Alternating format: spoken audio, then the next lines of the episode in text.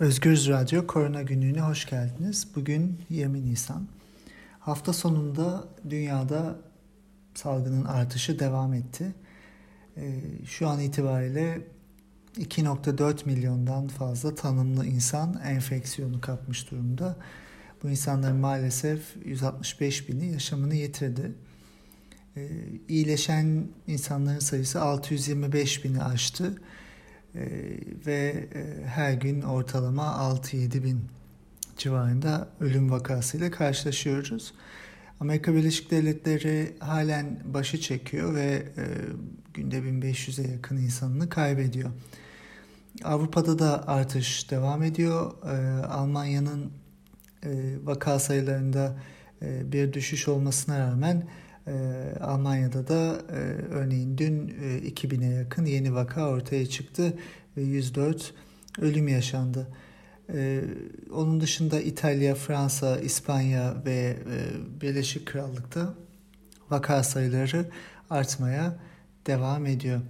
Türkiye'de ise e, dün itibariyle 3977 yeni vaka ortaya çıktı e, ve açıklanan rakamlara göre 86.306 toplam vaka var. Ölüm sayıları 2000'i aştı, 2017'ye ulaştı ve iyileşen hastaların sayısı 12 bin, e, halen aktif olan vakalar da 72.313 olarak gerçekleşti. E, kapanan vakalardaki ölüm oranı bu anlamda %14, %15 civarında. E, baktığımızda vakalardaki artış maalesef Türkiye'de devam ediyor. E, Çin'in önüne geçti örneğin e, verilen rakamlarda. Dün Türkiye e, yapılan testlerin e, dün itibariyle %11.2'si pozitif çıktı. Bu e, önceki iki günden yüksek ama e, 3 aşağı 5 yukarı zaten başından beri testlerdeki pozitiflik oranıyla örtüşüyor. E, 16, 17, 18 ve 19 e, Nisan'ı son 4 günü karşılaştırdığımızda e, aslında baktığımızda e, sabit bir trend var. Verilen rakamların doğruluğunu göz önüne alırsak ve öyle kabul edersek bu şu anlama da geliyor olabilir. Sokağa çıkma yasağının geçen hafta uygulanmasının üzerinden bir hafta geçti. İki günlük yasak şu an için belirgin bir etkiye sahip değil. Tabii önümüzdeki günlerde biraz daha ileride bunun etkisinin ne olacağını görebiliriz.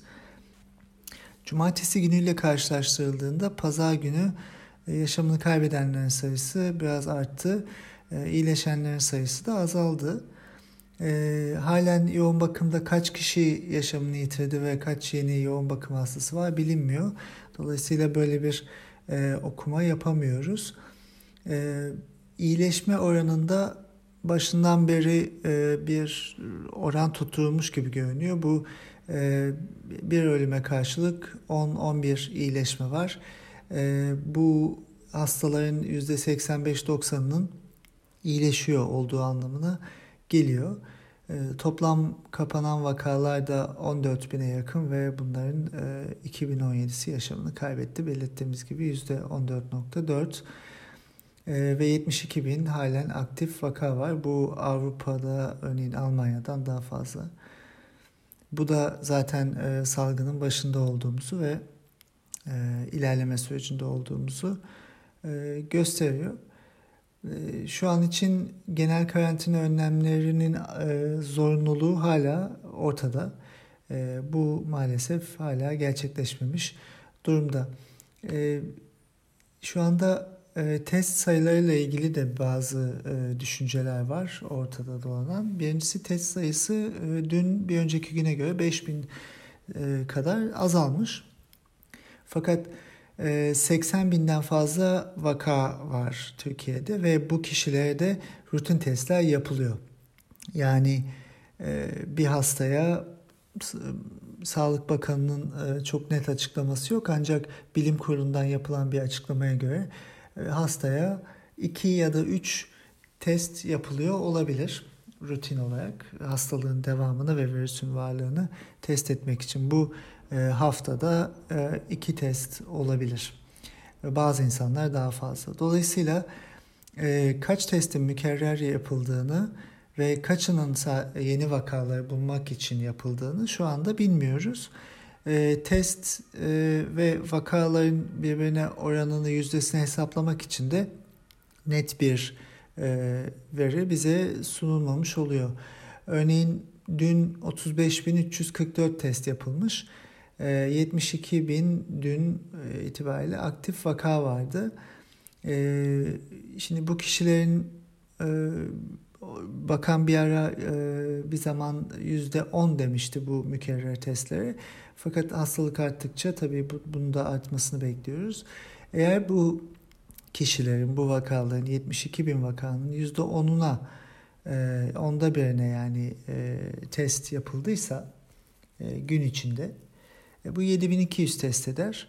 Fakat bu testler vaka sayısına etkisi olmayan testler olacaktır. Dolayısıyla e, vaka sayısını bulmak için yapılan test 28.144'e düşüyor ve vaka test oranı %11'den %14'e çıkıyor. Eğer bu testler %20 ise o zaman 14.400 test yapılıyor ve e, rutin olarak ve vakalara etki edecek yaklaşık 21 bin test kalıyor. Bu da vaka test oranını %19'a çıkarıyor. Yani testlerin %19'u yeni yapılan testlerin pozitif çıkıyor. E, ve artış hızını da e, kattığımızda çünkü bir hafta içinde her gün yeni vakalar çıkıyor ve bu insanlara da yeni testler yapılıyor. E, eğer e, iki test yapılıyorsa rutin olarak bir hastaya bir günde yaklaşık ya da bir haftalık ortalama olarak yaklaşık %25-%28 civarında testin e, vakalara etki etmeyen fakat e, hastalık takibinde rutin testler olduğunu görüyoruz. E, bu da yaklaşık olarak dünkü rakamlarla oranladığımızda e, 25 bine yakın e, teste denk geliyor. Sadece vakalar için e, uygulanan. E, bu da tabii e, çıkan 3000'den fazla 3900'e yakın vakayı da oranladığımızda yaklaşık %27 ediyor. Yani aslında e, %10, onda bir e, e, her testin, yapılan testlerin onda biri pozitif vakaya e, denk geliyor olarak e, düşünsek bile bu sayı üçte birine yani yüzde otuza kadar çıkabilir. Dolayısıyla bu da e, toplumdaki e, yaygınlığı gösteren bir belirgi. E, bir de son olarak aslında testlerin de nasıl yapıldığı ve e, vaka takibinin nasıl yapıldığı konusunda sorular var. Çünkü e, iki bu bulaştırmanın iki yönü var. Birincisi insanların sosyal yaşamda dolaşmaları, toplumsal olarak, fiziksel olarak yan yana gelmeleri. Bunu genel karantinayla e, önlemeyi e, öneriyoruz çok uzun süredir zaten. E, fakat bir yayılım yolu da hastanelerde. Hasta olan bir insan ya da test yapacak bir insan hastaneye gittiğinde eğer pozitifse bu o an bilinmiyor tabii ki başka insanlara da bu hastalığı yayabilir. Ee, birçok hastanede tabii izolasyon ve ayrı triyaj uygulamaları yapılmaya çalışılıyor ama hala yapılamayan devlet hastaneleri olduğu e, ortaya konuyor. Böyle analizler ve böyle söylemler doktorlar tarafından da Türk Tabipler Birliği tarafından da ortaya konuyor. Eğer bu şekilde ise e, hastalık e, daha hızlı yayılacak çünkü hastaneler e, toplanma merkezi olarak zaten yol alacak. E, bunun yanında eğer bir insan testini yaptırıp evine döndüyse ya da testi pozitif çıkıp evine dönüp karantina altında oluyorsa ev halkına da hane halkına da bu hastalığı bulaştırma şansı var. Şimdi filyasyon çalışması aslında e, bu tip insanların pozitif çıkan insanların etrafındaki herkese test yapılmasını gerekli kılıyor. Bu anlamda da e, zaten gezici e, ekipler bunu e, yapıyorlar e, aslında Türkiye'de. Fakat bunun yeterli olmadığını görüyoruz. Karışık farklı e, uygulamaların olduğunu görüyoruz ve duyabiliyoruz. Birçok insan pozitif çıkmalarına rağmen yakınlarına test yaptırmak istediklerini fakat bunun gerçekleşmediğini ve testlerin henüz yapılmadığını söylüyor. Yani ilk aşamada pozitif çıkan birinin en yakınındaki herkese test yapılması gerekiyor. Ee, özellikle de hane halkına. Ee, bu testlerde e, büyük ihtimalle e, biraz eksik kalıyor ve bunlar da yapıldığında oran belki daha fazla olabilir. Yani toplumdaki yaygınlığın ne şekilde olduğunu şu an için bilemiyoruz. Ee, çok daha yaygın test yapılması gerekiyor. 30 bin civarında test Türkiye e, kapasitesinde bu şekildeki e, nüfusu bu kadar e, büyük olan bir ülke için erken aşamalarda geçerliydi. E, şu anda 30-40 bin test baremine e, ulaşılmış durumda fakat e, artan hastaları da düşündüğümüzde ve dediğimiz gibi etkili mükerrer testleri çıkarttığımızdaki etkili testler halen düşük sayıda daha da çok daha da e, yükselmesi gerekiyor ve e, filyasyonu gerçekten başarılı şekilde uygulamak gerekiyor. Yoksa bu salgının artışını önleyemeyeceğiz. Hafta içinde e, bu yayılım endeksi R0 denen bir e, e, endeks var. Bu e, salgın azaldığında birin altına düşüyor. Böyle anlaşılabilir. E, Türkiye'de e, bakan bunu 16 olarak açıklamıştı bir zaman. Fakat e, şu anda e, uzmanların görüşlerine göre bu 4-4.2 civarında. Yani e, bir kişi 4 kişiye bulaştırıyor. E, ve salgın bu anlamda artarak, büyüyerek devam ediyor. Bunu bunu söyleyebiliriz. E, aynı şekilde eczacılardan da gelen haberler var. E, bu yayılımla ilgili. E, Covid hastaları eczaneye gidiyorlar, ilaç alıyorlar ve o anlamda hem eczacıları hem de sağlık personelini hem de diğer insanları e, enfekte edebiliyorlar. E, hafta sonu da yine sağlık personelimizin yaşamını kaybettiğine dair haberler aldık. E, bu acı haberler artarak maalesef devam ediyor. Son zamanlarda e, Avrupa'da özellikle konuşulan bir e, bağışıklık pasaportu e, kavramı var. Bu kavram şunu belirtiyor. Hastalığı geçiren insanlar ve iyileşen insanların e, artmaya başlamasından sonra belli testlerle daha önce konuştuğumuz gibi örneğin antikor testleriyle bir insanın kanından alınacak e, örneklerde e, bağışıklık sisteminin e, etkenleri var mı diye bakmak ve eğer varsa bu insanlara bir belge verip onları sosyal yaşama geri döndürmek. Fakat bu çok tartışılan bir durum. Tabii etik olarak tartışılan bir durum. E, bir ayrımcılık yaratacak e, şeklinde tartışılan bir durum.